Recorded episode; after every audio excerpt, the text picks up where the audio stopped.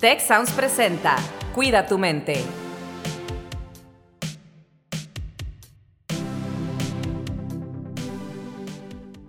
Hola, ¿qué tal? Bienvenidos una vez más a este su podcast Cuida tu mente. Mi nombre es Carlos Ordóñez y es un placer para mí estar aquí con todos y todas ustedes. Gracias por escucharnos en este podcast que hoy vamos a hablar sobre un tema que yo la verdad sí me identifico y me identifico haciendo esta pregunta sobre otras personas. Y para ello tenemos a Susana López. Este tema es ¿por qué tengo problemas para concentrarme? Y Susana es psicóloga, estudió neurorehabilitación, tiene pues un background muy interesante, toda la parte eh, neurológica, neuropsicológica, tiene estudios de posgrados. Y ahorita vamos a platicar con ella sobre este tema de por qué tengo problemas para concentrarme. No sé si ustedes se identifican o conocen a alguien que tal vez digan, ah, esta persona tiene problemas para concentrarse. Pues bueno, vamos a explorar un poquito las razones o las posibles razones con Susana. Susana, gracias por estar aquí. Bienvenida. Hola Carlos, muchas gracias. Estoy muy contenta de compartir este espacio contigo y poder compartir un poco más sobre este tema de salud mental para cuidar nuestra mente. Eh, así que pues vamos a comenzar. Es un tema muy interesante porque hoy en día tenemos tantas, tantas responsabilidades, tareas, deberes que de pronto es tan difícil como priorizar y saber a qué le tienes que poner atención. Y súmale que siempre tenemos el celular con nosotros, entonces cualquier notificación, cualquier mensaje, inclusive aunque no nos llegue nada, ya estamos como revisando como por si algo, ¿no? O viendo a ver qué, qué nos puede aparecer en, en redes sociales y eso pues puede generar muchísimas dificultades a la hora de, de concentrarnos, de terminar una tarea y sobre todo de consolidar el aprendizaje que esta tarea nos tiene, nos tiene que dejar, ¿no? Entonces, esto puede llevar a mucha frustración, etcétera, y pues bueno, vamos a revisar algunos puntos de por qué es tan difícil concentrarnos, ¿no? Oye, pues perfecto. Mira, desde tus primeras palabras dijiste ya algo que me pareció sumamente interesante. ¿A qué le debo poner atención? Esta pregunta se me hace fundamental porque, pues hice algunos ejemplos ya, ¿no? Hay tantas alertas, notificaciones, VIPs por aquí, VIPs por allá. ¿Y a qué le debo poner atención? ¿Qué es lo realmente importante, no? En otras ocasiones hemos platicado, pues, de varios temas, ¿no? Incluso de las redes sociales y todo. Y yo personalmente creo que las redes sociales no son eh, necesariamente malas, ¿no? o el celular no es necesariamente malo. Yo creo que es más bien el uso que le demos a esto, eh, a qué horas lo veamos, cómo lo veamos, para qué y a qué le estamos poniendo atención. Justo lo que acabas de decir. Claro.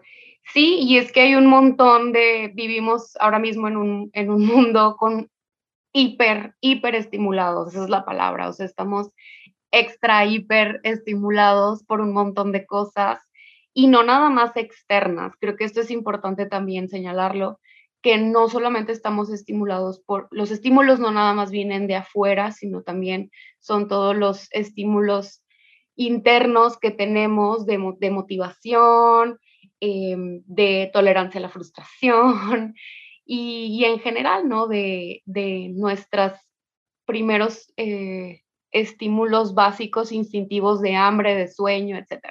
Entonces, creo que es importante primero dar el primer dato y es que desde hace varios años se considera que nuestra alerta inicial o nuestra atención inicial se redujo de 20 segundos a 8 segundos. Esto es muy contundente porque eso significa que nuestros, los primeros 8 segundos son nuestros, los segundos más importantes porque es cuando nuestra atención o el span está más abierto, está realmente concentrado buscando como la novedad, ¿no? Entonces, si algo nosotros lo registramos como aburrido o como tedioso o no importante, lo más probable es que vayamos a depurar esa información. Entonces, contamos actualmente con esos ocho segundos de alerta inicial. Ojo, no significa que ese sea nuestro span de atención total, de atención sostenida, pero sí es, es muy corto, ¿no? Entonces, ¿a qué le debemos de poner atención? Pues bueno, creo que primero tenemos que reeducar nuestra mente para priorizar las tareas por orden, para empezar, pues de, de, de importancia, de urgencia también, saber qué es lo más importante sacar en el momento cuando hablamos de, de, estudios, cuando hablamos de trabajo, cuando hablamos simplemente de organizar o limpiar nuestro, nuestro hogar, ¿no? ¿Qué es lo primero que, qué es lo primero que tengo que hacer? Y creo que lo más, una, una de las técnicas más interesantes o, o maneras más importantes es ir a veces de lo más general a lo más complejo, ¿no? O de lo más como amplio a lo más específico. Eso muchas veces ayuda. Lo que pasa también es que desde niños, pues muchas veces no nos enseñan cómo priorizar o cómo acomodar nuestro pensamiento o estructurar nuestro pensamiento y estructurar la información de forma en que se nos haga más digerible para nuestro cerebro, ¿no?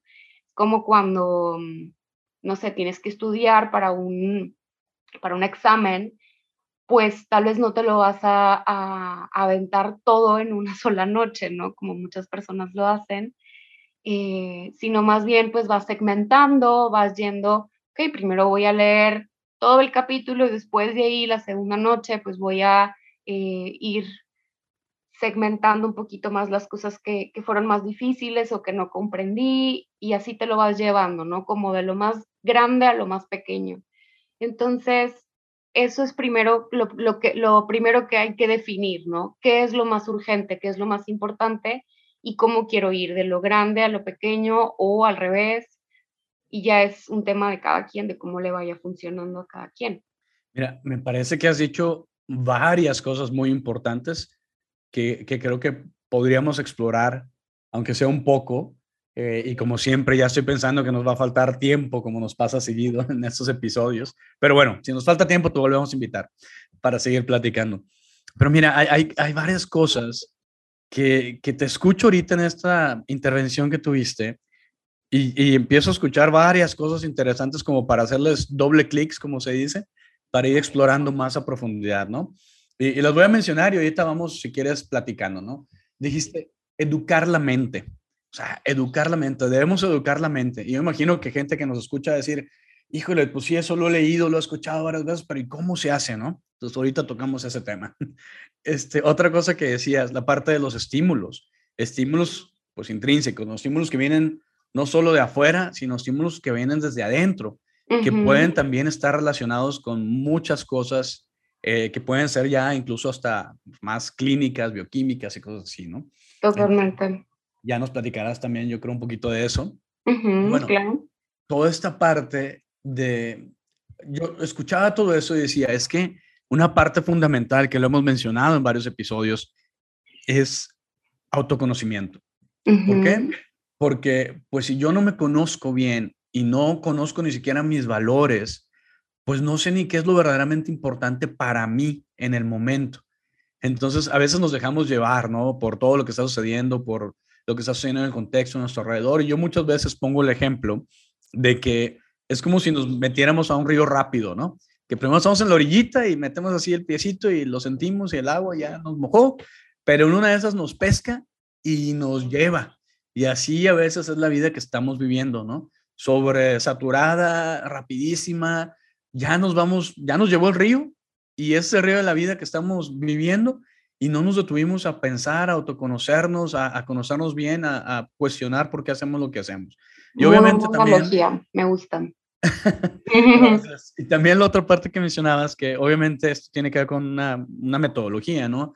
La parte esta de los cuadrantes de urgente e importante. Separar nuestras actividades o los estímulos que nos están llegando entre los cuadrantes urgente e importante, ¿no? Eso básicamente es. poner en un eje Y eh, y en un eje X lo que es urgente y lo que es importante, y ahí pues tratar de identificar cuál de las cosas son urgentes e importantes, y pues son las que se tienen que atender, a lo mejor las urgentes no importantes y las importantes no urgentes y las importantes este, que tengamos que atender eh, en algún momento, ¿no? Pero de repente sentimos que, ah, llegó un mensaje de WhatsApp, ah, porque me está brincando aquí la luz o el sonidito, pienso automáticamente que ese estímulo es urgente e importante y tengo que darle mi atención.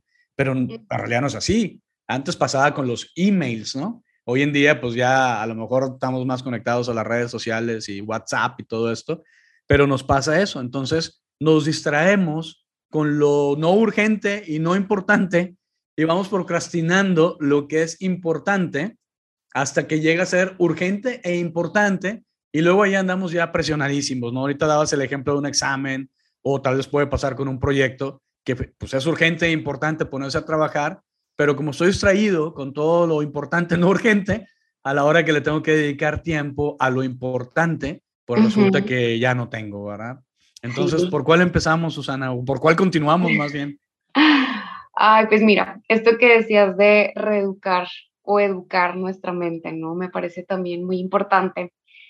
Em, y yo creo que es una de las premisas terapéuticas, ¿no? Poder reestructurar muchas de nuestras ideas, porque sí es verdad que, que la falta de atención, las dificultades de concentración, las dificultades inclusive para tomar decisiones, pueden tener que ver con un trastorno, ¿no? Un trastorno de déficit de atención, inclusive pues eh, es súper sabido que cualquier persona que tenga dificultades o un trastorno, no necesariamente un trastorno, pero un episodio depresivo, un episodio de ansiedad agudo, pues puede tener muchísimas dificultades para concentrarse, ¿no? Entonces, a lo que voy es que en, en consulta muchas veces, bueno, cuando yo trabajo con niños, por ejemplo, inclusive con adolescentes, se busca justamente eso. Eh, se busca educar la mente a través del juego, ¿no? A través de, a ver, ¿qué es lo que hay que hacer primero? Primero hay que hacer esto y todo es muy guiado, ¿no? Como adultos es, es complejo porque necesitamos también seguir jugando, necesitamos también seguir estimulándonos lúdicamente y, puede ser a partir de, otras cosas, ¿no? Como uno mismo preguntarse, a ver, ¿qué tengo que hacer? ¿Cómo lo voy a hacer? Yo siempre les pongo el ejemplo de la lista de ir al súper, ¿no? O sea, ¿qué necesito para, para ir al súper? Entonces, la forma en la que tú organizas tu, la forma en la que tú organizas tu pensamiento eh, y esa tarea ya te habla de cómo tú puedes ir estimulando eh, estas tareas, ¿no? O este orden de las tareas. Entonces, eso por una parte. Y por otra parte, a lo que me refiero también con educar a nuestra mente, es que muchas veces la falta de concentración en personas, digamos, sanas o, sí, pues digamos sanas, ¿no? O regulares, eh, tiene que ver con un tema de procrastinar, tiene que ver con un tema de ansiedad y es súper importante Sí, claro, una persona sin padecimientos, gracias. Eh, muchas veces tiene que ver con esta procrastinación o con todas las ideas subyacentes o todas las ideas que hay por debajo de una tarea. No necesariamente realmente es que tengas problemas de concentrarte, lo que, lo que realmente te genera problema es lo que representa para ti esa tarea o esa, esa responsabilidad. Ejemplo, yo recuerdo un, perfectamente un paciente que tenía muchas dificultades para, para comenzar ciertas tareas en su trabajo y tal, y normalmente terminaba como distrayéndose o lo dejaba para después. Empezamos a trabajar y resultó que él tenía mucho, mucho miedo pues a fracasar, ¿no? Él tenía mucho miedo a fracasar y porque ese miedo al fracaso le ligaba a como un tema de abandono, ¿no? O sea, si fracasaba, él probablemente se iba a sentir o se iba a pensar a sí mismo como, pues, como solo, como rechazado, como no reconocido, no aceptado, y pues ya ni siquiera por intentarlo, o sea, mejor ni intentarlo, ¿no? Y era una autoprofecía cumplida, porque entonces pues en efecto terminaba no haciendo sus tareas y eso le llevaba a sentirse pues como o a fracasar al menos en esa tarea, ¿no? no y eso él lo generalizaba como soy un fracasado.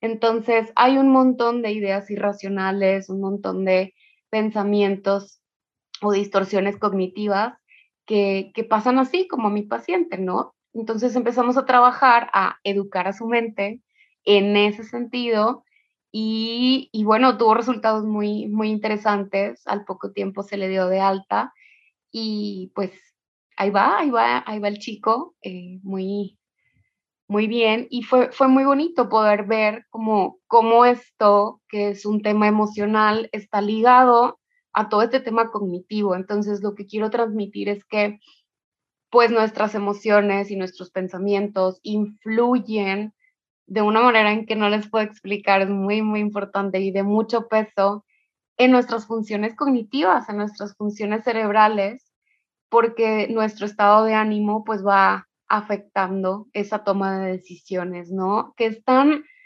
tan, tan rápida, tan, hasta pareciera que es como tan sutil, tan transparente porque no la podemos muchas veces ver o, identificar, pero afecta y afecta un montón. Entonces, es por eso, a esto me refiero en, cierta parte con educar a nuestra mente, Carlos. Muy bien, Susana. Y por ejemplo, ¿qué podemos hacer además de esto? Em, yo, yo recuerdo haber leído que de las cosas que podemos hacer para entrenar nuestra mente y ayudarnos a enfocarnos, pues están varios juegos. Tú hablabas hace rato de la parte lúdica, ¿no? Eh, desde los famosos, no sé si todas se digan así o ya le cambiaron el nombre, pero cuando yo era niño le llamaban memoramas, ¿no? Estos jueguitos de cartas donde estás sacando figuras y tienes que identificar dónde está la misma figura, son en pares. Pero ese tipo de ejercicios, así como también eh, cuestiones de lectura y obviamente la parte esta que tiene que ver con pues alimentar bien nuestro cerebro para que se concentre, ¿no? La parte nutricional, no solo los factores neurológicos, psicológicos, sino también la parte de alimentarnos bien.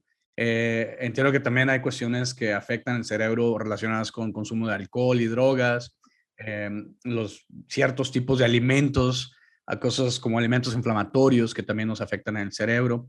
Em, pero ¿qué más podemos hacer? Además de este tipo de, juegos, de entrenamientos, de ir a terapia, eh, supongo yo que al menos a mí me pasa, si alguna vez me desvelo, em, me despierto y pues ando todavía cansado si no dormí suficiente. Y pues dormir me parece que también es una de las cosas esenciales para poder mantener nuestra concentración, ¿no? Claro, yo creo que ahí es como going back to basics hay que hablar de como cosas súper básicas que sí tiene que ver con tener una adecuada higiene del sueño, porque definitivamente un, cerebro y un cuerpo descansado eh, pues funciona muchísimo mejor y precisamente es que en el sueño se terminan de consolidar muchos de los aprendizajes que tuvimos en el día a día. Entonces, eso por una parte, eso nos permite ir, ir consolidando nuestro aprendizaje y consolidando nuestra, nuestros eh, sí, aprendizajes del día a día. Otra cosa que podemos hacer es, sí, precisamente jugar estos juegos de, de, cartas, estos juegos de clasificación, estos juegos donde tienes que ver como, cuáles son las diferencias entre uno y otro de los dibujos, eh, los crucigramas, las sopas de letras, eh, inclusive, claro, escuchar los podcasts. Creo que es importante también que uno tenga muy en claro como cuál es tu, cuál es tu, tu fortaleza o cuál es tu tipo, como tu tipo de aprendizaje. Si eres una persona más visual, si eres una persona más kinestésica, si eres más auditiva, entonces a partir de ahí se va, puedes, puedes ir como eh, seleccionando o, viendo qué tipo de tarea o qué tipo de juego te puede ir mejor. A mí, por ejemplo, me resulta muy, muy padre escuchar podcasts como cortos de 15, 20 minutos, ponerles toda la atención del mundo, acostarme inclusive, ponerme los audífonos y concentrarme en realmente escuchar, ¿no? Pero hay muchos otros juegos, como te decía, entre ellos estos juegos de cartas, estos juegos había, hay los, los juegos también de memorama, pero inclusive hay unos juegos súper padres donde tienes que discernir entre la clasificación de varias figuras eh, para ir poniendo como la figura lo más rápido posible. Ejemplo. o, los crosswords, ¿no? También los este, crucigramas. Sí, sí, sí. También, ese tipo de, de, juegos, ¿no? Es sí, es en cuanto a los juegos. ¿Qué otra cosa se puede hacer? Pues bueno, claro, hacer ejercicio, cualquier tipo de ejercicio que, que pueda mm, poner a tu cuerpo en movimiento, eso es súper importante. Eh, medir nuestros niveles de cafeína y de azúcar, sobre todo todo el tema, o sea, todo todo el azúcar que no viene de las frutas directamente, eso también es importante regularlo porque eso puede tener como picos, puede generarnos picos de atención muy, muy altos, pero después bajar. Entonces ahí se disregula. Y por último, creo que es importante que dos cosas, que involucremos a todo nuestro cerebro, que involucremos que involucremos nuestros sentidos, que involucremos pues nuevos aprendizajes, proponernos aprender pues una receta de cocina nueva, bailar, escuchar música nueva, o sea, darle darle novedades a nuestro cerebro que permita enfocarse. También la meditación, el mindfulness, es, hay muchas investigaciones que hablan sobre cómo el mindfulness, practicándolo dos o tres veces a la semana, 15 minutos, ayuda muchísimo creo que la meta del mindfulness es que tú puedas aprender a observar a tu cerebro como una tercera persona, ¿no? Y esa, eso es la clave de la, pues, metacognición, ¿no? Es poder ver, poder observar lo que estamos pensando y podernos como ir autodirigiéndonos hacia donde queremos llegar. Y el último, que es bonus, es trabajar en, en, en como en, en periodos, ¿no? No sentarnos a trabajar. Ah, tomar breaks, ¿no? Dos horas seguidas, ¿no? Porque es que realmente es, eh, es imposible, ¿no? O sea, no es una meta sostenible.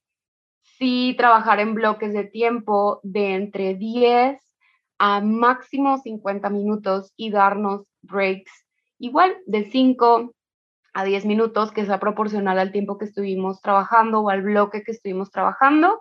Y creo que eso también pudiera ayudarnos un montón a mejorar nuestra concentración y nuestra atención también. Pues fabuloso, Susana. Nos llevamos un montón de cosas prácticas.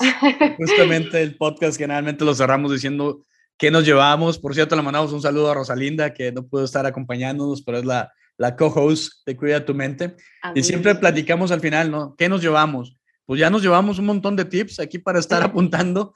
Espero que nuestra audiencia también se haya llevado un montón de tips de cómo poder mejorar nuestra concentración y, también ponernos atención, saber este, que hay que, pues está bien ir a terapia, a veces pues se nos hace normal que, que las personas mayores eh, vayan perdiendo memoria o algo, pero pues hay que, hay que ver, ¿no? Hay que estudiar la parte clínica, hay que prevenir eso a través de estos tips y desde muy chiquitos, ¿no? Nos podemos estar haciendo, entrenando nuestra mente, educando, preparándonos. Incluso hace muchos años recuerdo haber leído un estudio que hablaba que para disminuir el Alzheimer, eh, bueno, descubrieron que las personas que hablaban dos o más idiomas tenían un 40% menos de riesgo de Alzheimer. Entonces, esta parte de entrenar el cerebro y desarrollarlo y toda la neuroplasticidad y todo que se da eh, con el ejercicio, con la meditación y con tantas cosas, pues nos ayuda mucho. Susana, te agradezco por este tiempo maravilloso. Sin duda, yo creo que te vamos a volver a invitar porque eso se relaciona mucho con lo que hemos venido hablando eh, desde el punto de vista de cómo cuidar nuestra mente, la meditación, la compasión, el autocuidado, toda la parte de alimentación, de nutrición y bueno, también la parte de manejo del estrés, que en nuestro próximo episodio vamos a hablar de este tema. Entonces, Susana, te agradezco mucho tu tiempo. Gracias por estar con nosotros en Cuida tu Mente. Gracias, muchas gracias a ustedes por la invitación. Un gusto poder compartir algunos tips. Creo que lo más importante es como darles de mano a mano estos tips y que los puedan poner en práctica. Y pues bueno, también agradeciéndoles a la audiencia por su escucha. Cualquier duda, pues nos pueden contactar y nos vemos entonces en la próxima. Muchísimas gracias y les esperamos en la próxima emisión de Cuida tu mente. Si quieres conocer más sobre cómo cuidar tu salud, te invitamos a escuchar Hola de Salud. La prevención hoy es parte del tratamiento. El podcast en el que nuestros expertos te darán consejos para vivir de manera sana, equilibrada y feliz. Felicidad, ese sería un objetivo último. Escúchalo en Spotify, Apple Podcast y Google Podcast. Gracias por escuchar un episodio más de Cuida tu mente. Productor ejecutivo de Tech Sounds, Miguel Mejía. Asistente de producción, María Monroy. Productor de Cuida tu Mente, Carolina Montes. Diseño, Daniela Solís, Lizeth Rodarte y Pilar Ortega. Postproducción, Max Pérez, Marcelo Segura y Sergio Chávez. Los invitamos a escuchar el siguiente episodio de Cuida tu Mente y el resto de los programas de Tech Sounds en Spotify, Apple Podcast, Google Podcast y tech.mx slash tech-sounds.